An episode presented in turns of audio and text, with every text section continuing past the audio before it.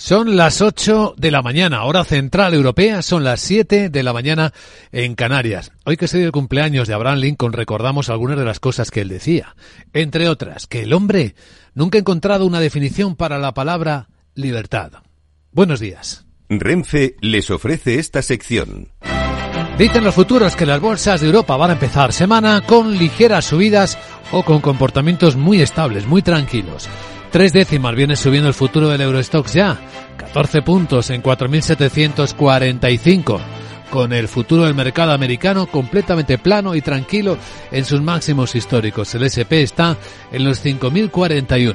El futuro del IBEX 35 empieza a negociarse ahora mismo con una subida de 32 puntos, tres décimas, en 9.941.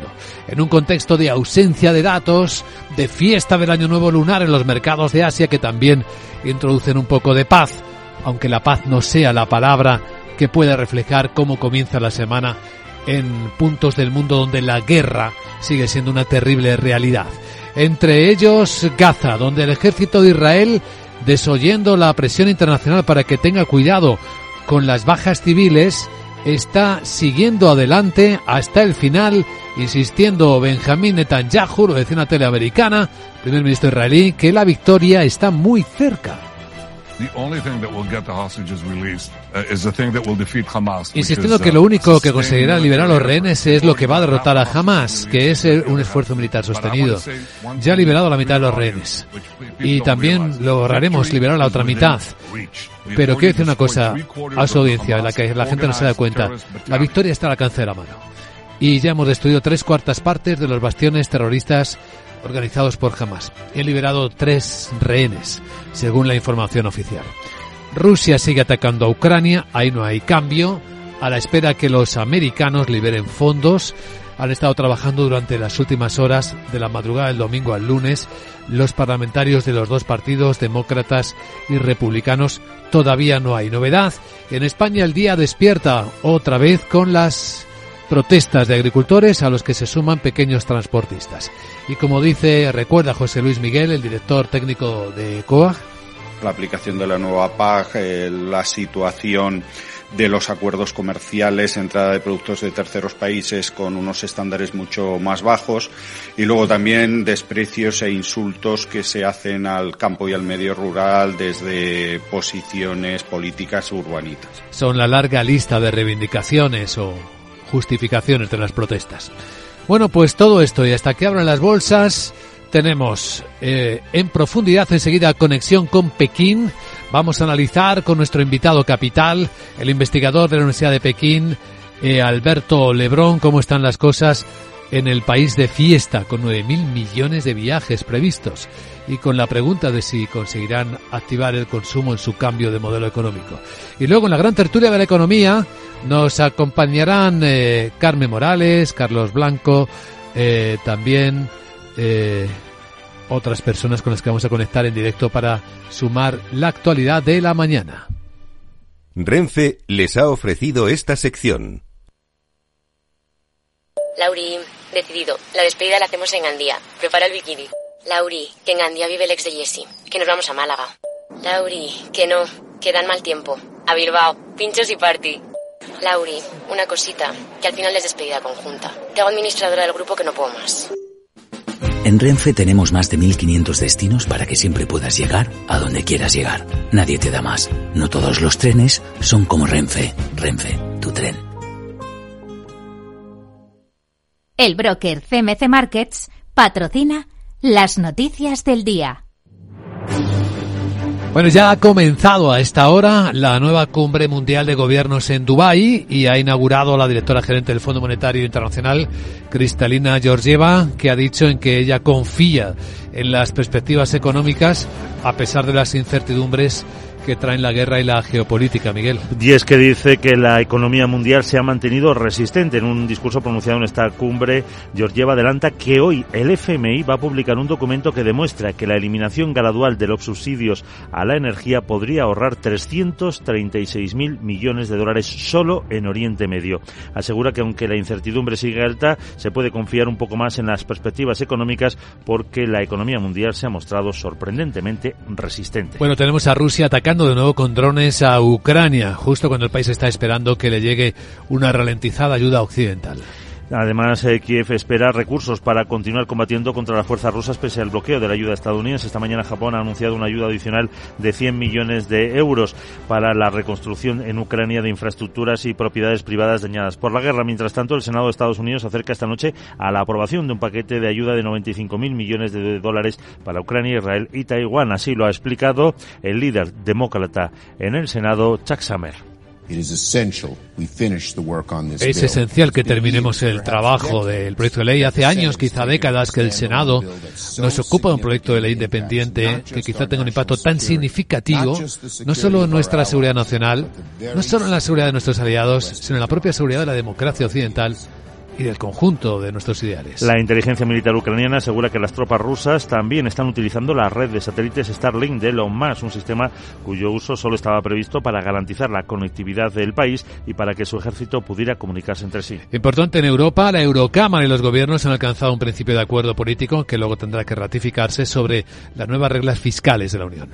Efectivamente, em, se mantienen los límites del 3% y del 60% sobre PIB del déficit y la deuda, pero introducen sendas fiscales individuales de cuatro años para cada Estado miembro, con lo que tienen más en cuenta la situación de cada país que las reglas anteriores. Ese periodo se puede ampliar a siete si se comprometen a realizar reformas e inversiones pactadas con la Comisión basadas en un nuevo indicador, el gasto primario neto, que excluye los intereses de la deuda, entre otras cuestiones. Y un nombre propio en Finlandia, ya hay nuevo presidente Alexander Stubb, el conservador, se ha impuesto por la mínima. Mencia la ecologista Pekka visto y será el próximo jefe de Estado del eh, país. Una diferencia muy inferior a lo que pronosticaban los sondeos, pero suficiente para suceder al también conservador Saulinisto.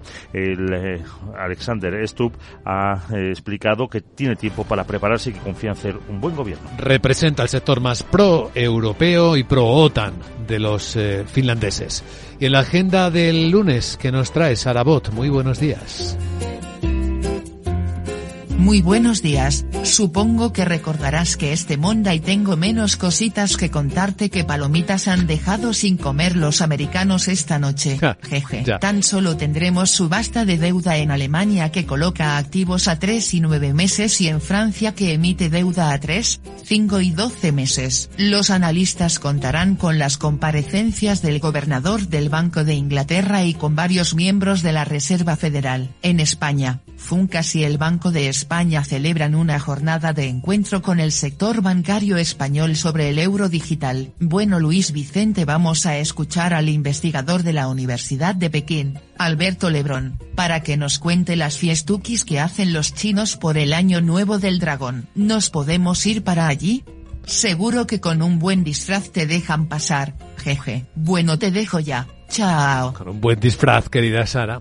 Enseguida estamos en Pekín. Vamos a analizar qué está pasando en la segunda economía del mundo en medio de su fiesta.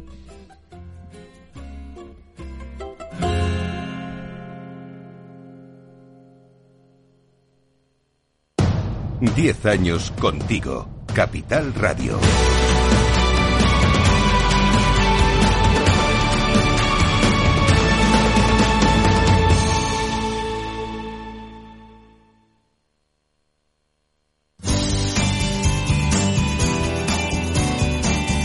Y ahora un vistazo al tráfico en conexión con la DGT. Patricia Arriaga, buenos días. ¿Qué tal? Muy buenos días. Pues jornada que arranca con bancos de niebla muy densos, especialmente en Castilla-La Mancha, Comunidad de Madrid y en la provincia de Jaén. Pero además, por movilizaciones agrícolas ya está cortada en Badajoz la Nacional 525 a la altura de la Roca de la Sierra. En Cáceres, una vía secundaria en la zona de Moraleja. En Málaga provoca tráfico intenso en la A374 a la altura de Ronda y en Murcia también está generando tráfico lento en el acceso a Cartagena por la A30. Además, por accidente complicada la 8 en Beriña en sentido Galicia, en Toledo en la A5 en Calzada de Oropesa y en Málaga en la A7 en Benalmádena en dirección a Cádiz. Tráfico intenso en la entrada a Madrid, especialmente en la A6 desde Las Rozas al Plantío, M607 en Colmenar, pero también en Barcelona en la entrada por la B23 en Molín de Rey. Muy complicada en Murcia la A7 desde el Nueva Condomina hasta La Ñora en sentido Almería y en Cádiz en la A4 en el polígono Tres Caminos en sentido Sevilla. Además en Asturias cortada por inundación la Nacional 640 en la zona de Aveiga.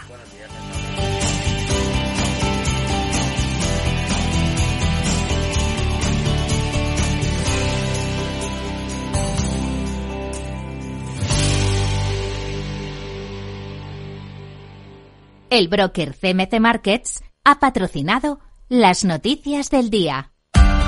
Capital Radio. Escucha lo que viene. Inversor, compra acciones de bolsa. IBEX, DAX, Dow Jones y muchos más. Invierte en acciones y ETF sin comisiones hasta 100.000 euros al mes con XTB.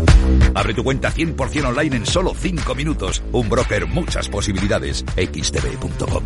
A partir de 100.000 euros al mes, comisión del 0,2%, mínimo 10 euros. Invertir implica riesgos. ¿Qué es ir más allá?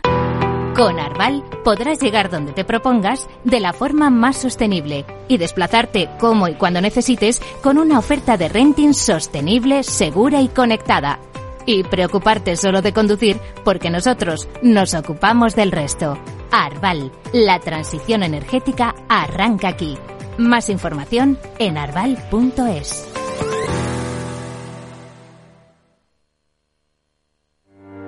Descubre el lado más verde de la economía y las empresas en una nueva newsletter de Capital Radio. Todas las claves de la semana sobre ESG en un mismo sitio. Suscríbete en capitalradio.es a claves ESG y recibe los contenidos del lado más sostenible de las empresas.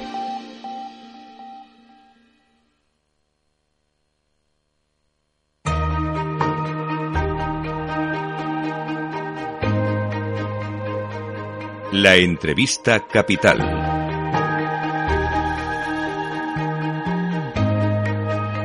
Luis Vicente Muñoz. Vamos a enfocar uno de los momentos económicos más importantes en la historia del planeta, que es el movimiento que generan casi 1.500 millones de ciudadanos en China con sus fiestas de primavera.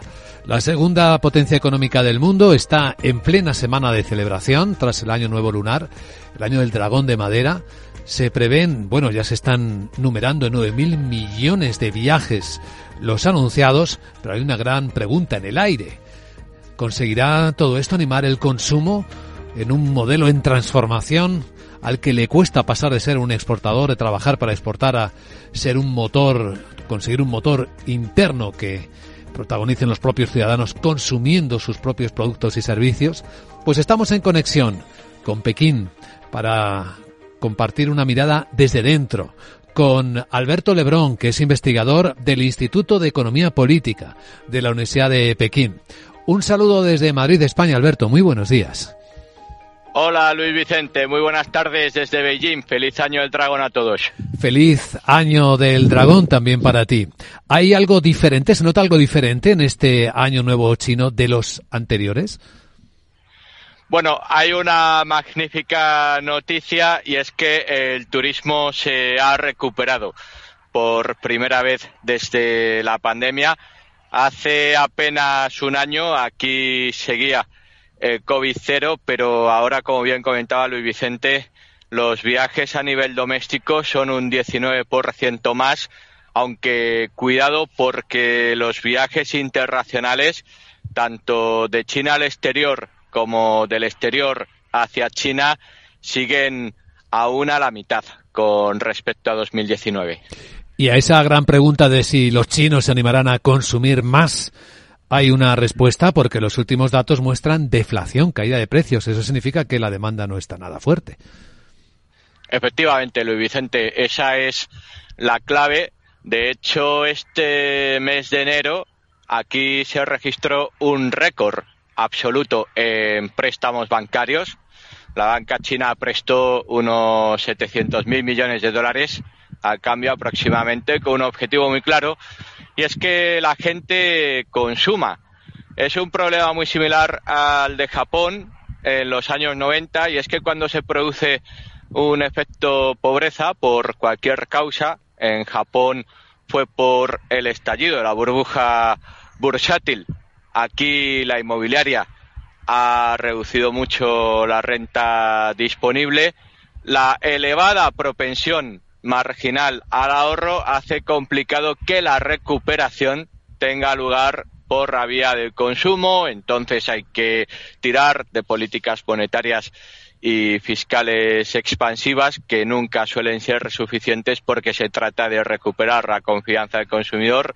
Y obviamente si China se está desacelerando y hay deflación es porque los consumidores pues son muy aversos a los riesgos futuros y ahora prefieren más bien ahorrar.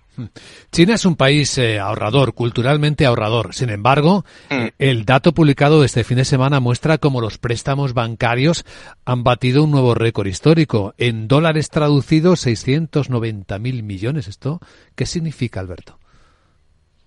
Eso es, Luis Vicente, lo que estamos comentando básicamente que el gobierno está intentando hacer terapia de shock con la economía porque las exportaciones van a seguir subyugadas a las tensiones geopolíticas. Los gobiernos locales tampoco tienen demasiado margen para invertir después de que el sector inmobiliario, que representa dos terceras partes de sus ingresos fiscales, pues está en plena caída y básicamente queda el consumo doméstico. Hay que dar dinero y también estímulos para que la gente gaste aquí en China, pero esa elevada propensión marginal a ahorrar pues puede hacer de contrapeso a toda la liquidez que ahora mismo Beijing está poniendo en el sistema. Una pregunta sociológica y muy subjetiva, Alberto. ¿Cómo está psicológicamente el país? ¿Qué notas en el estado de ánimo de los chinos en este momento? El país ahora mismo tiene dos almas. Por un lado, sigue confiado, piensa que no va a caer en lo que los economistas podemos denominar trampa de renta media, porque sigue habiendo un componente tecnológico y de innovación muy elevado.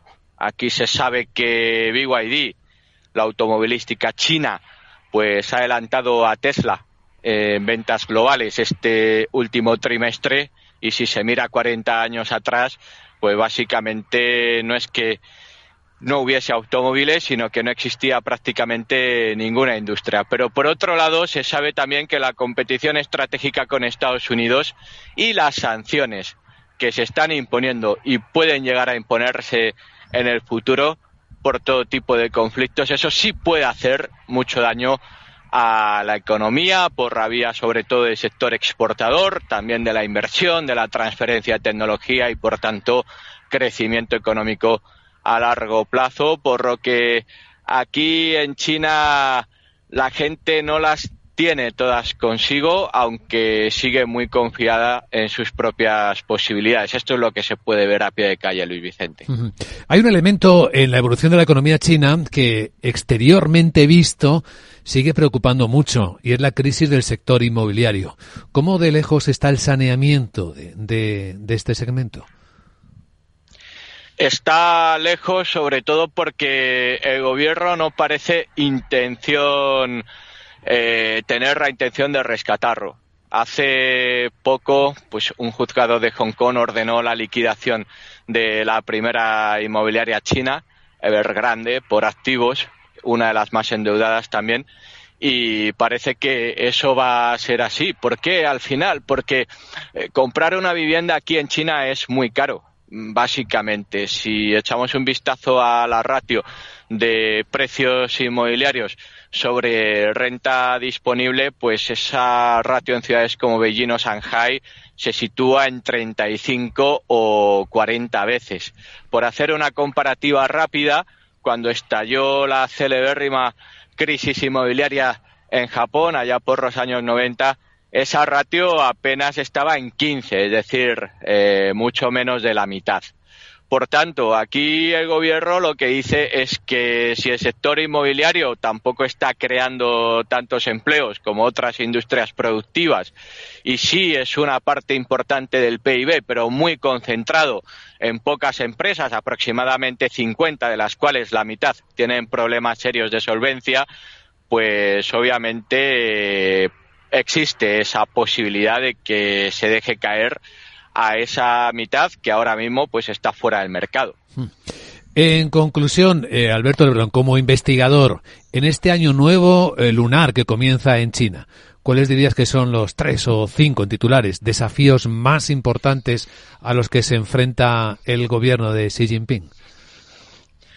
Bueno, uno inmediato, Luis Vicente, la bolsa. Hay que tener en cuenta que el Hansen de Hong Kong, allá por 2021, había alcanzado máximos de 30.000 puntos, ahora anda en 15.000, es decir, las caídas están siendo importantes en las bolsas. También por el componente geopolítico, aquí se sospecha que se pueden estar dando órdenes fuera, pues para no comprar activos en China. Y fíjate, Luis Vicente, que esto también plantea algunas oportunidades, porque si cualquiera echa un vistazo a las ratios precio-valor en libros o precio-beneficio de las principales empresas chinas, pues verá que son ratios muy bajas, mucho más bajas que, por ejemplo, sus contrapartes en Estados Unidos, que ahora pues podrían estar algo infladas. Por lo que 2024 quizás venga con subidas en bolsa, aunque el gobierno va a tener que hacer esfuerzos y luego también va a haber que hacer esfuerzos diplomáticos, sobre todo para recuperar la confianza, para que la inversión no siga descendiendo y por tanto eso afecte a la economía. Había sobre todo también exportaciones donde hay restricciones a la vista, sobre todo si gana Donald Trump pues que esos aranceles de casi el 30%, por ejemplo, en el sector de los vehículos eléctricos que siguen siendo competitivos, porque un coche eléctrico aquí en China, Luis Vicente, pues puede llegar a valer 11.000 dólares y aún así se podría vender en Estados Unidos con un arancel del 30%, pero claro, parece que para Tesla o Donald Trump pues el arancel podría no ser suficiente y querrían subirlo a un 50-60% y este otro riesgo que es más político, pues lo que plantea es básicamente una guerra comercial abierta entre China y Estados Unidos este año, sobre todo con las elecciones en noviembre, ¿no? Como siempre, muy interesante escuchar la visión, el análisis de Alberto Lebrón, investigador del Instituto de Economía Política en la Universidad de Pekín. Un saludo cordial, muchas gracias, Alberto. Buen día. Un abrazo, Luis Vicente, a todos. Buen día desde Beijing.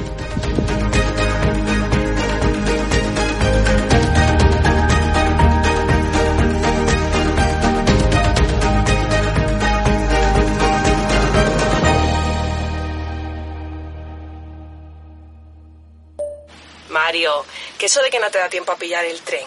No te preocupes, que lo he mirado y hay un tren cada hora. Así que nada, salsero, duchita fría, cafetito para la resaca y ya te estás viniendo que está tu ahijao y toda su clase esperándote. Niños, saluda al Tito. ¡Tito! En Renfe tenemos la mayor frecuencia de trenes de este país. Nadie te da más. No todos los trenes son como Renfe. Renfe, tu tren.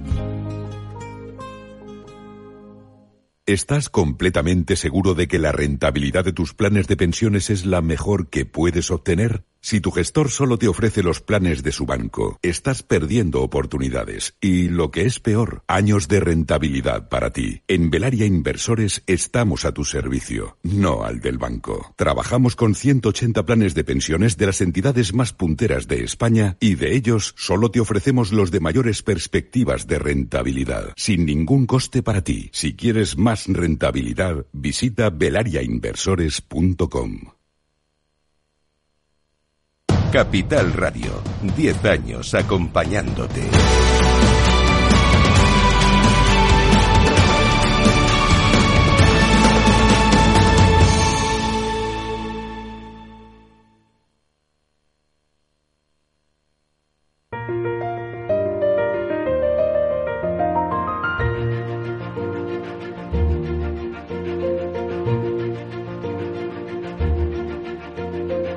En Capital Radio comienza la gran tertulia de la economía con Luis Vicente Muñoz.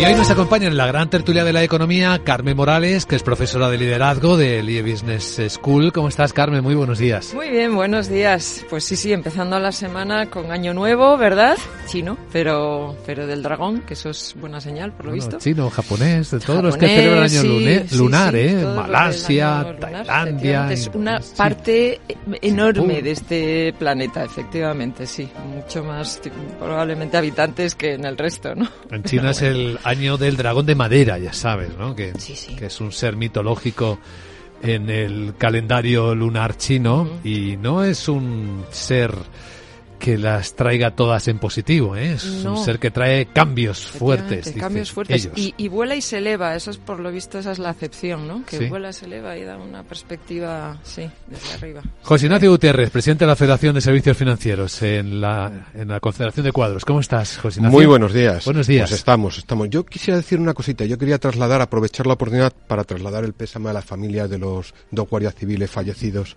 Parece muy bien. en Barbate. Nos sumamos. ¿Eh?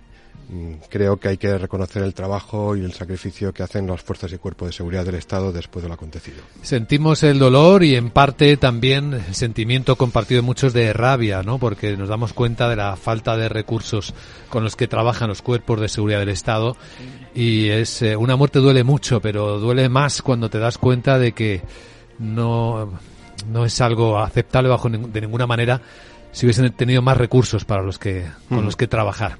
Nacho Alonso es periodista económico, analista económico. ¿Cómo estás, querido Nacho? Buenos días. Muy bien, buenos días. Yo me sumo a las palabras de José Ignacio. Añado que vi las imágenes por televisión y ahí se demuestra que efectivamente nuestras fuerzas de seguridad han de tener mejores eh, medios para enfrentarse a, en este caso, a las organizaciones de narcotraficantes y, em, y, yo creo que esta ha sido la noticia trágica en un fin de semana que hombre, yo entendía que era estupendo porque por fin llovía. Y eso en este país pues eh, es, es, agua bendita. No es que no es que caiga agua del cielo que es agua bendita y, aunque, caiga sobre los agricultores. Aunque caiga sobre los agricultores. las carreteras y bueno, es que, es que este es un asunto maravillosamente complejo, el de los agricultores, porque tienen razón en muchas cosas. Es un, es un, es un asunto en el que se mezcla Europa, las comunidades autónomas, el gobierno central y tu propia posición en la vida. Y entonces me parece un asunto absolutamente maravilloso para tratarlo en términos políticos y económicos, ¿no? Yo les doy mucha, mucha razón en muchas cosas y sobre todo, sobre todas las cosas, en la puñetera burocracia que, te, que les obligan a hacer eh, desde la comunidad europea. Yo creo que hay una falta de sensibilidad. Eso pasa con los bancos, ¿eh? Ojo. Y, y, bueno, pasa con los bancos por una forma mm, brutal. Menos mal que se están empezando a dar cuenta. Incluso la administración empieza a darse cuenta que, hombre, que al contribuyente, al cliente bancario y demás hay que tratarle de tú a tú, en persona, ¿no? pero, fíjate, yo, creo que si hay un sector, el sector primario en general, ¿no? Agrícola, eh, ganadero y, pesquero, si hay un sector, una entidad que tiene que ser eh, sostenible y, a largo plazo más que ninguna, es, es esta, ¿no? Y esto requiere pues una, una nueva PAC, un nuevo planteamiento diferente, desde luego. Y, no se está haciendo, o sea, se está, se están pasando la pelota, efectivamente, de unas administraciones a otras. Al final nadie quiere abordar el problema de fondo. Y, y, y, esto se va alargando. O sea, todo esto empezó, o sea, ya sus primeras manifestaciones empezaron en 2020, Llegó la pandemia, obviamente, pues volvieron a sus cuarteles a, a, conseguir que hubiera abastecimiento, eh, pues tanto en los supermercados como evidentemente en las casas. Lo hubo sin ningún tipo de problema. O sea, lo bueno que tiene España es que es un, es un sector que se, se autoabastece, ¿no? Si, si es que por eso son, por eso somos el, país más rico del mundo, ¿no? Que dice la, publicidad. Y es verdad. O sea, no tenemos ningún problema de autoabastecimiento cuando llegan crisis y cierre de fronteras. Pero mm, hay que, hay que aportar algo. Están hablando de supervivencia. pero fíjate, Carmen, que yo todavía, todavía no he oído a nadie decir cuál es la solución. Porque hay muchas cosas. Por ejemplo, el, es que este que apuntaba yo de la digitalización del campo, que me parece una barbaridad para alguien que trabaja en un sitio donde no hay ni cobertura. Punto uno. Dos, ¿se necesita más dinero de la PAC? Porque hay que ver que del presupuesto comunitario una parte importantísima, muy importantísima va precisamente a la agricultura. Tres, un tercio, un tercio, o sea, tres. Y esto, y en mi opinión es lo más, lo más eh, mm. mollar de todo, es cómo demonio controlas la cadena alimentaria, manteniendo la libertad de mercado. ¿Cómo lo controlas eso? Pero yo creo que... Es una pregunta que todavía yo no, no he oído la respuesta. Han incidido en algo muy importante que es la igualdad de condiciones para operar en el mercado por parte de todos los agentes. Y aquí hay un tema muy importante, y yo creo que es una dejadez tanto de los gobiernos, y me da igual, me da igual el color, ¿eh? como de, de Bruselas, y es que hay que hacer cumplir la ley a todos. Y ese es un problema que tenemos muy importante y que se ha acrecentado a lo largo del último dos años como consecuencia de la inflación. Porque cuando tú traes, aumentan los contingentes de terceros países de productos agroalimentarios para luchar contra la inflación, obviamente deterioras el sector primario interno.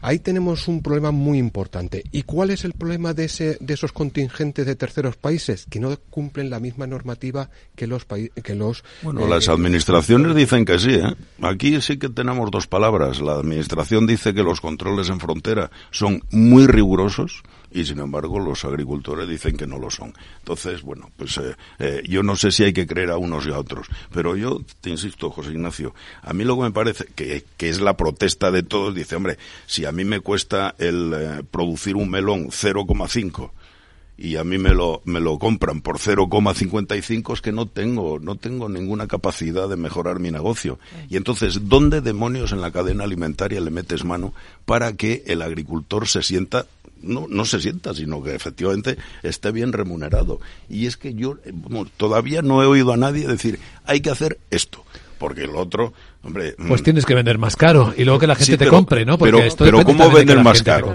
Pues claro, la segunda parte es, oiga, ¿y usted por qué no denuncia esa situación a las administraciones públicas? Y a continuación yo que soy agricultor digo que, y entonces mi, eh, mi comprador me dice que no me vuelve a comprar y a quién le vendo yo mi producto. Es que están atados de pies. Es que yo, yo esa es la parte que no veo. No, no la encuentro, no sé por dónde se puede salir.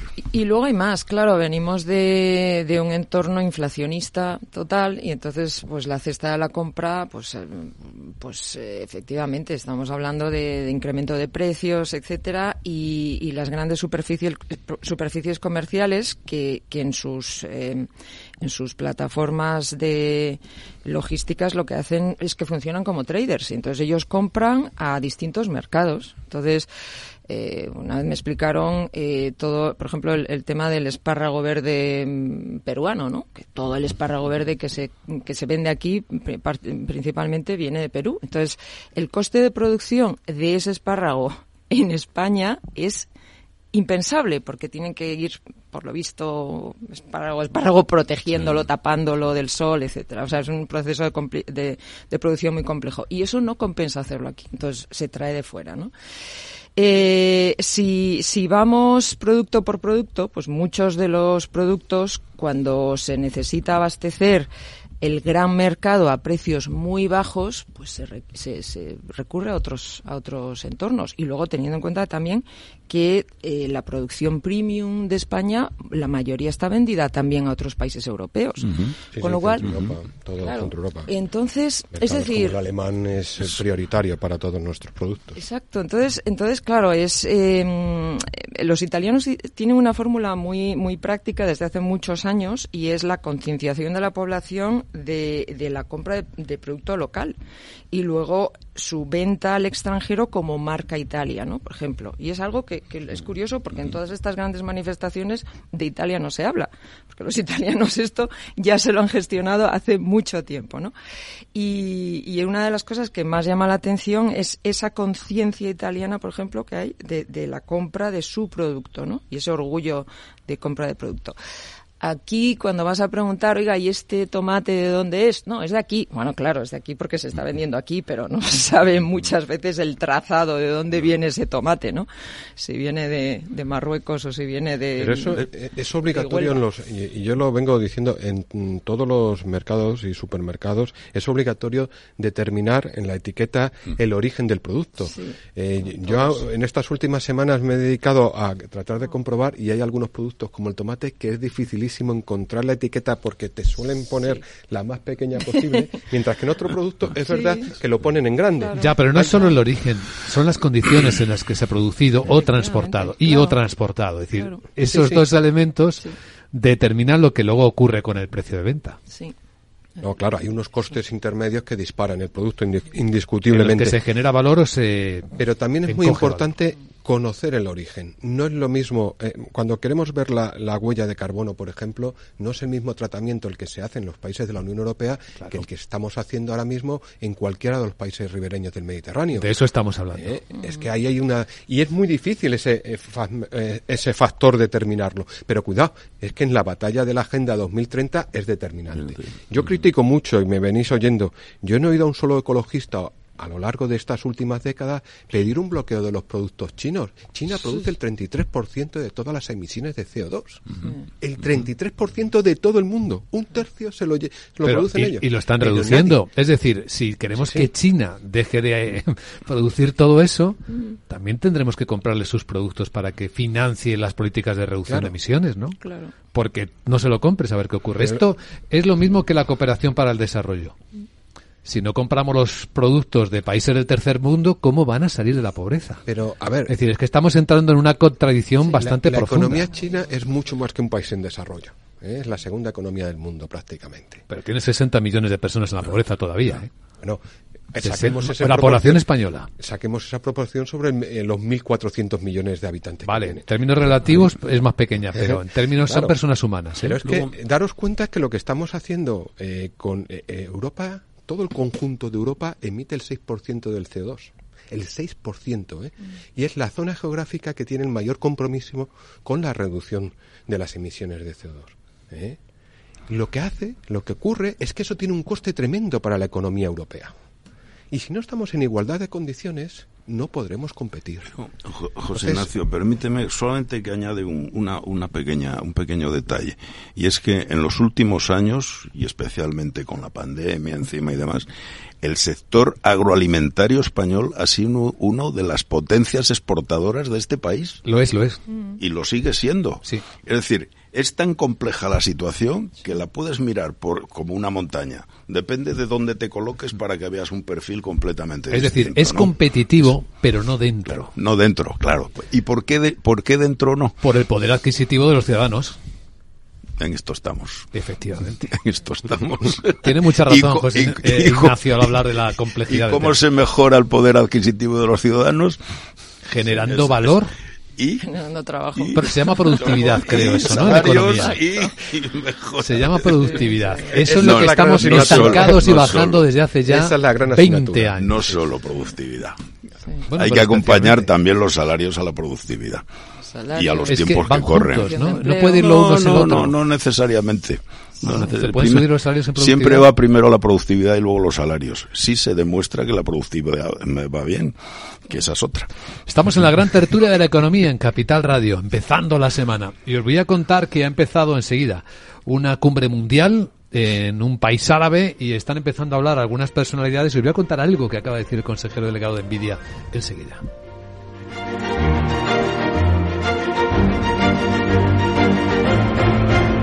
Estás escuchando la gran tertulia de la economía.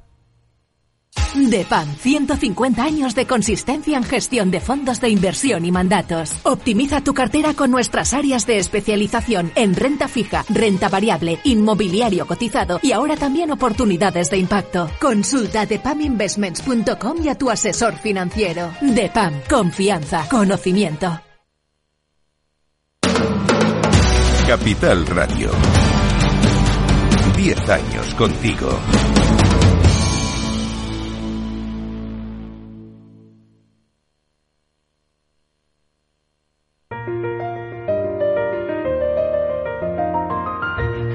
La gran tertulia de la economía, solo en Capital Radio. Seguimos aquí en la gran tertulia de la economía. Aprovecho para adelantaros cómo va a empezar la semana en las bolsas de Europa. Y con ausencia de buena parte de los mercados asiáticos en fiesta, tenemos un comienzo muy tranquilo. El futuro del Eurostox viene subiendo tres décimas. El del IBEX igual, 29 puntos, en 9.945, ahí justo por debajo de los 10.000. Y el futuro americano, que está en máximos históricos, el SP, pues igualmente tranquilo, en 5.042, lo veo en las pantallas de XTV. Si inviertes en bolsa, esto te interesa. XTB, tu broker con más de 15 años en España, tiene la mejor tarifa del mercado para comprar y vender acciones y ETFs. No pagues comisiones hasta 100.000 euros al mes. Si inviertes en bolsa o quieres empezar, más sencillo imposible. Entras en xtb.es, abres una cuenta online y en menos de 5 minutos compra y vende acciones sin comisiones. Además, con atención al cliente las 24 horas del día. ¿A qué esperas? Miles de clientes ya confían en xtb.es. Un broker, muchas posibilidades. xtb.es. A partir de 100.000 euros al mes, la comisión es del 0,2%, mínimo 10 euros. Invertir implica riesgos. Pues sí, tenemos en el comienzo de la semana una cumbre, lo han llamado en eh, particular en Dubái, que es donde se celebra Cumbre Mundial de Gobiernos. Parece que los gobiernos últimamente están en los países árabes todo el tiempo trabajando en cumbres variadas. Bueno, pues en esta cumbre, con, con 4.000 representantes de 85 países y 700 empresas, se intenta enfocar los retos del futuro. Y está hablando ahora justo el consejero delegado de Nvidia, Jensen Huang, y dice, Nvidia, como sabéis, es el líder de los fabricantes de chips de memoria para la inteligencia artificial. Y dice, bueno, afirma que cada país debería plantearse ya tener su propia infraestructura de inteligencia artificial para aprovechar el potencial económico y al mismo tiempo proteger su propia cultura. Lo que dice el CEO de Nvidia es que no se puede permitir que esa infraestructura lo hagan otros, porque los riesgos son importantes. No había escuchado yo esto hasta ahora. No, mm. eso no se escucha normalmente. Es taiwanés este, ¿no? El, de, este origen, de, origen. taiwanés, sí. me, lo parece, con sentido, además. me parecen unas palabras absolutamente razonables. Y tanto es así que si nos eh, remitimos a, nuestra experiencia más inmediata de hace cuatro días con la pandemia, descubrimos que en muchas, en muchos sectores en este país estamos desnudos. Estamos como nos trajo Dios al mundo. Mm. Y eso no es bueno para este país. Ni para este, ni para ninguno. Ni para cualquiera, ¿eh? estás, estás desprotegido. Estás definiendo cualquier país ahora mismo, seguramente. Pero fíjate, ahí Europa tenía una oportunidad de haber desarrollado toda su inteligencia artificial como una unidad eh, geopolítica. Mm. Porque partíamos de cero. Y además hemos partido de cero en muy pocas décadas y Europa no ha sabido encajar eh, en, en, ese eh, o aprovechar esta oportunidad. ¿eh? Porque yo creo que era el momento de haber desarrollado toda este, esta tecnología desde el enfoque europeo. precisamente a mayor unidad, mayor capacidad. ¿Eh? y, algo que el, Europa eh, le preocupa es el talento y el conocimiento y este era uno de los caminos y no hemos sabido aprovecharlo. La tecnología Esperemos que, no seamos que, no sea desarrolla. Tarde, no sea tarde. Eh, normalmente hay algo también importante y es que el, yo creo que va por delante el mundo empresarial privado por encima casi de los estados. ¿eh? Pero muy por delante. Eh, y esto es algo, mm, cuidado, que cuando una gran empresa se hace demasiado fuerte, eh, para los estados es una, una amenaza. Pero a mí eso no me importa tanto como que luego se le ponga a la empresa pública trabas para introducirse en, en los procesos. Mm. Que esa es otra. Yo todavía, en fin, tenemos ahí el caso de Telefónica de antes de ayer, ¿eh? Mm. Lo que se ha dicho cuando dice Telefónica, cuando dice el Estado, oiga, que yo voy a participar en Telefónica mm. antes de que se venga otro Estado a participar en ella. ¿Qué nos ha pasado con Endesa? Que nos ha pasado con la italiana Enel. Eh, ojo, vamos a ver las dos partes. Yo estoy de acuerdo contigo absolutamente, que la empresa privada es mucho más ágil, con diferencia, que el Estado. Ahora, luego no le pongamos trabas a la presencia del Estado en estas cosas. Es, mi forma de ver la, no, pero tenemos miedo. Yo, yo, siempre digo algo muy importante. Una empresa es un 100% del capital parece que cuando entra una parte de ese capital eh, tiene la capacidad de controlar. Todos sabemos lo difícil que es controlar un consejo de administración, aun teniendo solamente un 1% descontrolado, como se dice muchas veces. Pero si tienes el monopolio de la fuerza y la opción de oro y todo lo demás, es que. Bueno, eh, luego, a ver. Eh, en, en, los estados y sobre todo en Europa hay algo que se llama libertad de mercado que muy bien protege cuando le interesa a la Unión Europea. relativa. No, no, no. Cuando interesa, bien que protege la Unión Europea esa libertad de mercado. Lo que ocurre es que, eh, vamos a ver, yo soy partidario de la colaboración de lo público y privado. Si es que es la base, hoy por hoy. Es la base. Pero la colaboración no, es la intervención. Hay un matiz muy importante, pero tomar el, 10% de una gran empresa para que estratégica... Se, para que se cumplan las normas. Pero colaboración no subvención, ¿eh? Cuidado. claro, ahí estamos. Es decir, es participación. La colaboración significa participación. Porque si no, no hay colaboración posible. si no eres una ONG que va por pero ahí... en tu ámbito, ¿para qué inventamos el Estado de los ciudadanos? Para vivir mejor todos. Mejor y para, para vivir mejor todos. Para establecer los límites, ¿no? Y proteger los derechos y libertades. Sí, sí, sí. Derechos y, libertades. ¿Y, eso dónde nos lleva? Pues a que el Estado debe ser el regulador del mercado, no el que actúe e intervenga en el mercado. No, pero tampoco el que subvencione todo.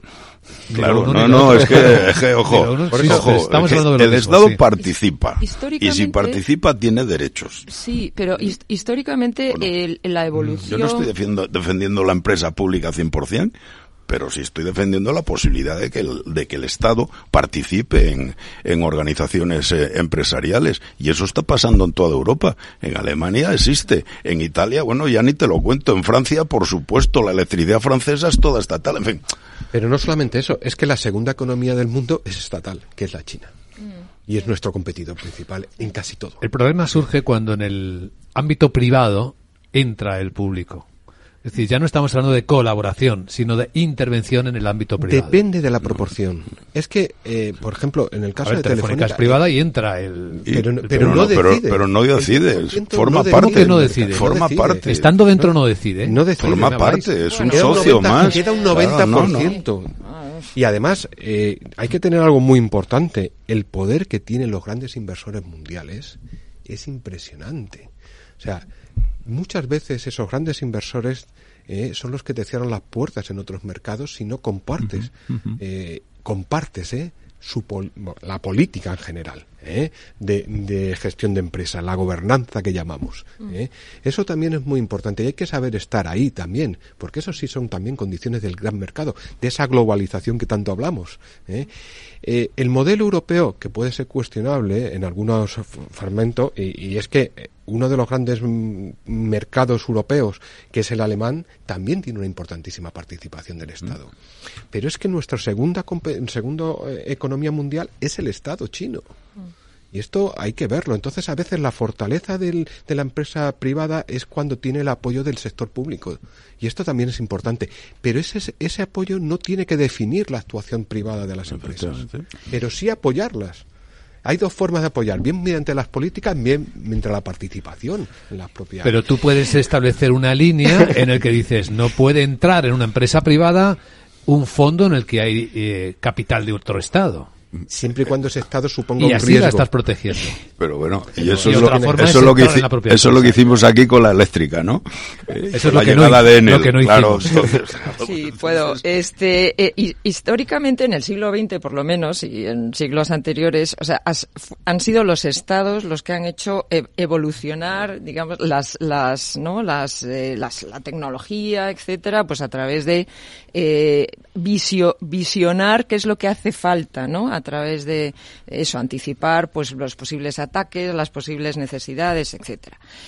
Todo eso hoy día parece que pues precisamente como los estados con excepción de las de las grandes no de los grandes eh, em, países eh, gobernados por por efectivamente por por donde no hay democracias donde no hay democracias eh, en el resto son más fuertes las, las, compañías privadas que las que las, mm, públicas. Además, las, las eh, precisamente en las democracias están todos cautivos de las próximas elecciones y de su electorado, etcétera. ¿no? Por tanto, no hay esa capacidad ya de, de reformar, de, de, tener esas visiones a largo plazo, ¿no? Es decir, qué es lo que vamos a hacer en los próximos diez años, haciendo eh, digamos, haciéndose eco ¿no? de lo que dice el, CEO de, de Nvidia. Entonces, estamos en, mercados totalmente cautivos, ¿no? Y, y la, la, inversión a futuro se ve, pues eso, digamos, retrasada o, o, o, secuestrada por, por esos eh, intereses, digamos, del electorado. Claro, es como si tú jugaras con las reglas del fútbol y enfrente tuvieras los que juegan con las reglas del fútbol americano. Total, efectivamente. El equipo enfrente tiene otras reglas. Estás jugando a dos, a dos barajas. ¿Qué, hacemos? Exacto, ¿qué hacemos? ¿Jugamos con las reglas del otro? No, pues juguemos con las nuestras a nuestro fútbol y los otros a su fútbol, pero nosotros no nos vamos a vender al otro fútbol, me explico. Pero hay que... No voy a abrirme de tal manera ¿eh? y cuando digo abrirme de tal manera hablo de grandes empresas, ¿eh? no voy a pasar de esas grandes empresas para que otros me las absorban. No quiero, yo no, es que eso no lo puedo hacer. Yo es que, por ejemplo, la política que se ha seguido en este país durante varias décadas me parece absolutamente sí, iba a decir un, adjetivo complicado, pero no, no me, me, parece erróneo. Hay falta de liderazgo, hay falta de liderazgo porque eh, en las democracias los, los candidatos o los gobernantes dicen al electorado lo que quiere oír en vez de lo que hace falta hacer. Pues claro. Sí, sí, seguimos por ese lado la discusión. nos vamos a una batalla compleja. Nos vamos a, entristecer. Sí, que es compleja. Sí, nos vamos a entristecer muchísimo. Aquí lo importante es saber eh, en qué mercado estamos. Y eso es lo importante ahora mismo. Y, y, las cuestiones están claras. Hay dos grandes economías con reglas de juego muy diferentes que son las que copan el mercado. Y en medio estamos, pues, algunos países o, sectores económicos, porque Europa ya no actúa individualmente, sino es un sector económico, que tiene que intentar crear sus propias reglas y eso es lo más difícil. Como decimos los periodistas, la realidad es tozuda, sí, y no siempre la que nos gusta. Hoy en la gran tertulia de la economía con Nacho Alonso, José Ignacio Gutiérrez y Carmen Morales. Gracias y buena semana. Muchas gracias.